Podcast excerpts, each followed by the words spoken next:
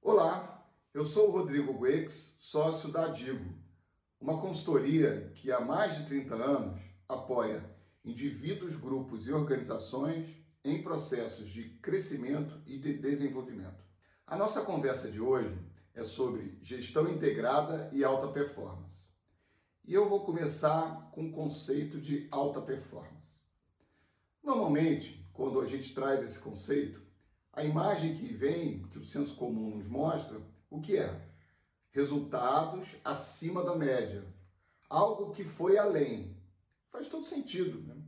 É, a gente perceber alta performance como resultados, né, situações que estão além do cotidiano, além do nosso básico, né, além das entregas normais do dia a dia, do comum. Algo que, tá, que foi superado. Legal. Faz todo sentido esse conceito. Agora, eu quero trazer uma perspectiva que normalmente não é muito analisada quando a gente avalia alta performance, que é a perspectiva tempo. Faz muita diferença analisar alta performance num curto espaço de tempo ou analisá-la na perspectiva de médio e de longo espaço de tempo. Eu vou dar um exemplo. Eu adoro picolé de limão que durante muito tempo fui consumidor de uma marca local de picolé de limão.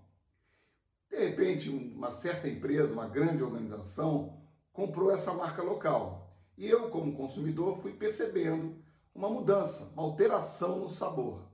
Perda até de, sabor de limão. Certo dia, chupando lá o meu picolé de limão, eu estava me sentindo praticamente chupando um picolé de gelo, né? Tiraram o limão do, do, do do picolé. E aí eu parei de consumir essa marca. Tempo depois, eu fui entender como é que funcionava o processo de avaliação e de desempenho daquela equipe, né, daquela grande empresa.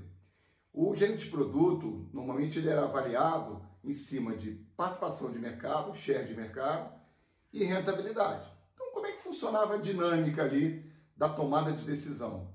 O gerente de produto chegava, assumiu uma determinada marca que foi comprada, né, uma empresa local, e ele vai ficar ali naquela marca por volta de dois anos, dois anos e pouquinho. Daqui a pouco ele vai para uma outra marca, ou vai para uma outra região, ou é até promovido, etc. E ele é analisado ali pela perspectiva da rentabilidade do volume de venda. Simples, o que, que ele faz? Ele tem que aumentar a venda e reduzir custo. Matemática simples, né? Eu vou tirar sabor do produto, eu vou reduzir custo. E com isso, naquela janela de tempo, provavelmente ele alcançou altíssimas performances, né? Deve ter feito algumas promoções, aumentou a venda e reduziu o custo. Excelente, alta performance naquele curto espaço de tempo. Só que muito, um tempo depois, e não foi muito tempo depois, né? depois de uns três anos e pouco, quatro anos, percebeu-se uma brutal queda de mercado daquela marca, né? daquela marca de, de, de sorvete. Né? Na, na perspectiva do, do, do curto espaço, daquela janela de curto espaço de tempo, legal, aquele profissional teve alta performance. Mas quando a gente amplia essa perspectiva para um tempo maior, não foi alta performance, ao contrário, perdeu o mercado. Né? Porque o consumidor, ninguém não deixa de usar a marca, o, o seu hábito da noite para o dia.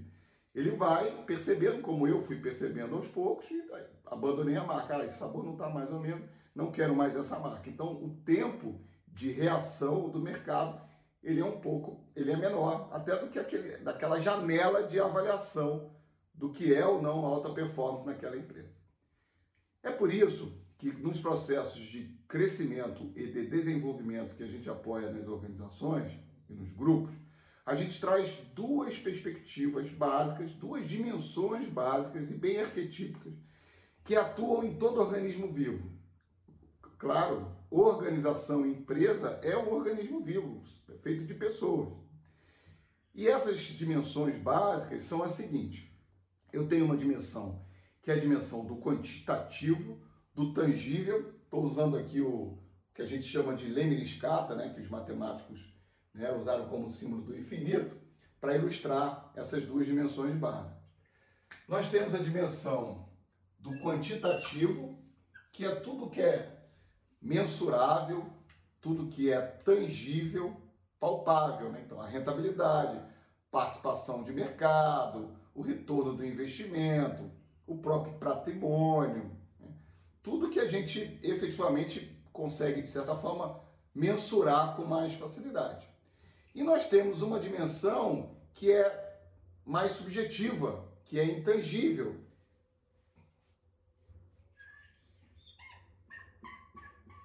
Eu, por exemplo, aqui, como um organismo vivo, vocês estão percebendo essas duas dimensões em mim. Eu tenho matéria, né, corpo, eu estou aqui me apresentando para vocês, mas estou trazendo uma ideia. Então eu tenho a dimensão tangível, que é esse corpo aqui, que está aqui em movimento, né, falando, e eu tenho a dimensão intangível, que é essa ideia, né, essa, o que eu estou trazendo para você, que é imensurável. Na dimensão intangível está o desenvolvimento da, das pessoas, dos colaboradores, a relação com os consumidores, a relação com os, com os colaboradores, com todo o ecossistema, a marca, os princípios da organização, no caso de uma família empresária, os princípios da família, né, que, que a empresa ainda carrega isso né, e precisa carregar em determinado momento, as novas formas de enxergar o mercado, as necessidades identificadas que precisam gerar mudanças dentro da empresa ou até dentro da família empresária também. Então, essa é a dimensão do intangível, do não palpável. Então, quando a gente traz um conceito de alta performance, a gente precisa trazer essa perspectiva da gestão integrada. O que é a gestão integrada? É a gestão que trabalha com essas duas dimensões de uma forma consciente dentro da organização. Se eu foco exageradamente o meu tempo, a minha energia, investimento na dimensão só quantitativa, eu tenho, vou trazer uma imagem aqui para ilustrar, eu tenho um desequilíbrio. E como em qualquer organismo vivo, quando existe um desequilíbrio, o que, que surge? Surge a doença, né? surge alguma anomalia. Da mesma forma, se eu estou só focando na dimensão intangível, qualitativa, eu também vou ter um certo desequilíbrio, que também vai gerar, vou ter problema de caixa, né? Se eu me preocupar com a sobrevivência, com a rentabilidade, com o patrimônio, eu vou ter problemas sérios também dentro dessa organização. Então, a, essa perspectiva da gestão integrada, ela busca justamente como eu trabalho essas duas dimensões de uma forma racional e consciente dentro da minha organização. E aí a gente poderia aí se aprofundar muito mais e, de certa forma, é, entender quais são os níveis dessas dimensões quantitativas, né? que tem o nível dos recursos, que tem o nível dos processos, e quais são os níveis dessas dimensões qualitativas, que tem o nível das relações, tem o nível da identidade, da estratégia, da visão de futuro. Mas aí de demandaria aí um tempo maior, a gente vai deixar para uma próxima vez. Bem, é um pouquinho essa contribuição que a gente gostaria de trazer nessa, nesse evento que vocês estão fazendo. E eu quero deixar o convite para vocês conhecerem a formação Adigo, que está, a, a gente está na turma 130, que é uma formação de líderes empreendedores para lideranças dentro das organizações. E a gente está na turma 130 e pela primeira vez estamos trazendo essa formação aqui para Florianópolis. Na verdade, é a primeira vez que ela está saindo de São Paulo e vindo para o sul do Brasil e começa aqui agora em setembro é, na Associação Sagres. Muito obrigado pela oportunidade, muita luz e sucesso para todos vocês.